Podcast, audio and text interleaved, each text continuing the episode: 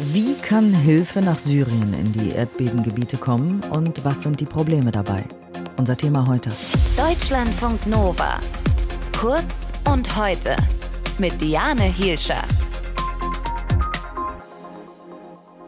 Tausende Menschen in Syrien sind immer noch ohne Hilfe, ohne Wasser, ohne Decken, ohne Essen, ohne Medikamente. Tausende Menschen in Syrien graben seit Tagen mit ihren Händen nach Überlebenden in den Trümmern, ohne Aussicht auf Unterstützung. Warum ist es so schwer, Hilfe nach Syrien zu bringen? Einmal gelten Sanktionen gegen das Assad-Regime, dann hat das Assad-Regime selbst viel zu spät Hilfe reingelassen, Hilfe geholt und dann hält Assad selbst auch Hilfsgüter für die Gebiete zurück, in denen er nicht die Macht hat. Zwar konnte die UN Syrien jetzt dazu überreden, noch mehr Grenzübergänge zwischen der Türkei und Syrien zu öffnen, damit eben Hilfe da über die Grenze kommen kann, aber diese Zusage kommt jetzt schon für viele Betroffene zu spät.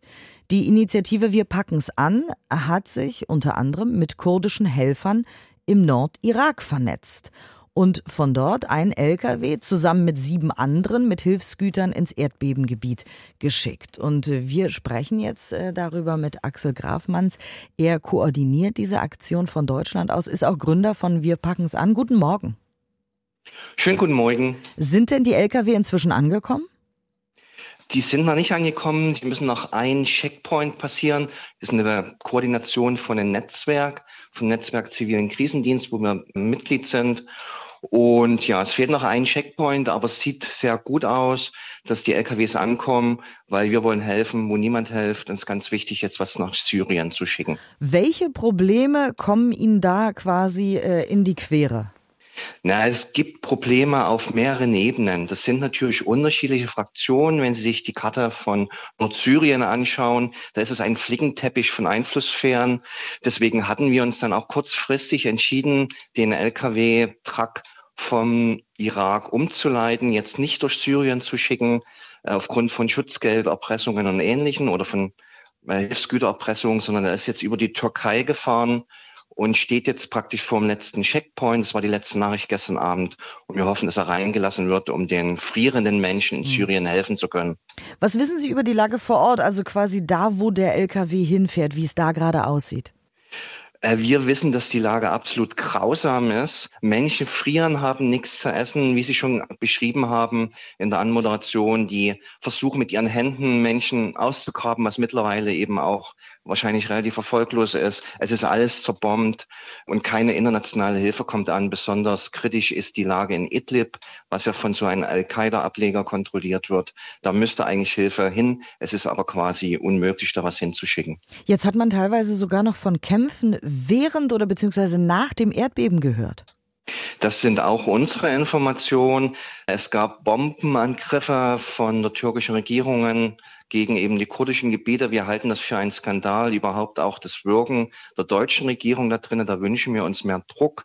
Auch diese ganzen Sachen, Visa-Erleichterungen und so, die sind gut angedacht. Aber wir hoffen, dass das besser und schneller läuft als beispielsweise in Afghanistan, wo Ortskräfte immer noch auf Visa hoffen äh, und die Einreise zu bekommen. Jetzt sind insgesamt, wir hatten es eingangs äh, erwähnt, acht Lkw eben äh, auf dem Weg in die betroffenen Gebiete mit Hilfsgütern. Wie kann man aber diese Hilfsgüter verteilen? Ich meine, es sind ja noch viel, viel mehr Bedürftige da als Hilfsgüter.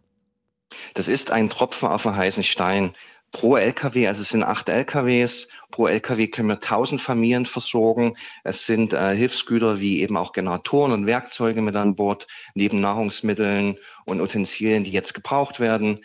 Das ist natürlich ein Tropfen auf den heißen Stein. Es wird von zehn Millionen Menschen ausgegangen, die dort versorgt werden müssen. Wir wünschen uns, wie gesagt, dass die internationale Gemeinschaft nicht wegschaut, sondern Druck aufbaut. Es braucht einen humanitären Korridor, damit da schnell geholfen werden kann. Wie kam jetzt Ihre Organisation ähm, auf die Idee, die Hilfe vom Nordirak aus zu organisieren? Ja, wir arbeiten in einem großen Netzwerk zusammen. Da gibt's eben dann verschiedene Organisationen. Und zwar ganz klar, wir wollen Syrien helfen, weil da eben niemand hinschaut. In der Türkei ist die Hilfe angelaufen. Und dann gab es eine Initiative, wo wir uns mit beteiligt haben. Wir sind ganz glücklich, jetzt einen LKW für 35.000 Euro da finanzieren zu können, dass dieser Konvoi losgeschickt worden ist. Dafür brauchen wir unbedingt auch Spenden, um die Hilfe weiterleisten zu können. Uns ist ganz wichtig, was in Syrien zu tun. Wir haben Vereinsmitglieder, die sind syrischer und kurdischer Abstammung. Mhm. Es ist ganz grausam, was die erzählen. Also Sie nehmen die Spenden, die Sie bekommen und gehen damit dann wo einkaufen? Also wo wird der LKW dann beladen? Der wurde im Irak beladen in. Zusammenarbeit mit kurdischen Organisationen. Das schien uns der schnellste und effektivste Weg, da was loszuschicken. Die Route, die wir jetzt gewählt haben, ist die sicherst mögliche. Uns ist es wichtig, dass die Hilfsmittel ankommen, dass die Hilfsgüter ankommen bei den Betroffenen und dass jetzt die Not wenigstens für den Einzelnen oder die Einzelne schnell gelindert wird. Sind noch weitere Lkw von Ihnen geplant?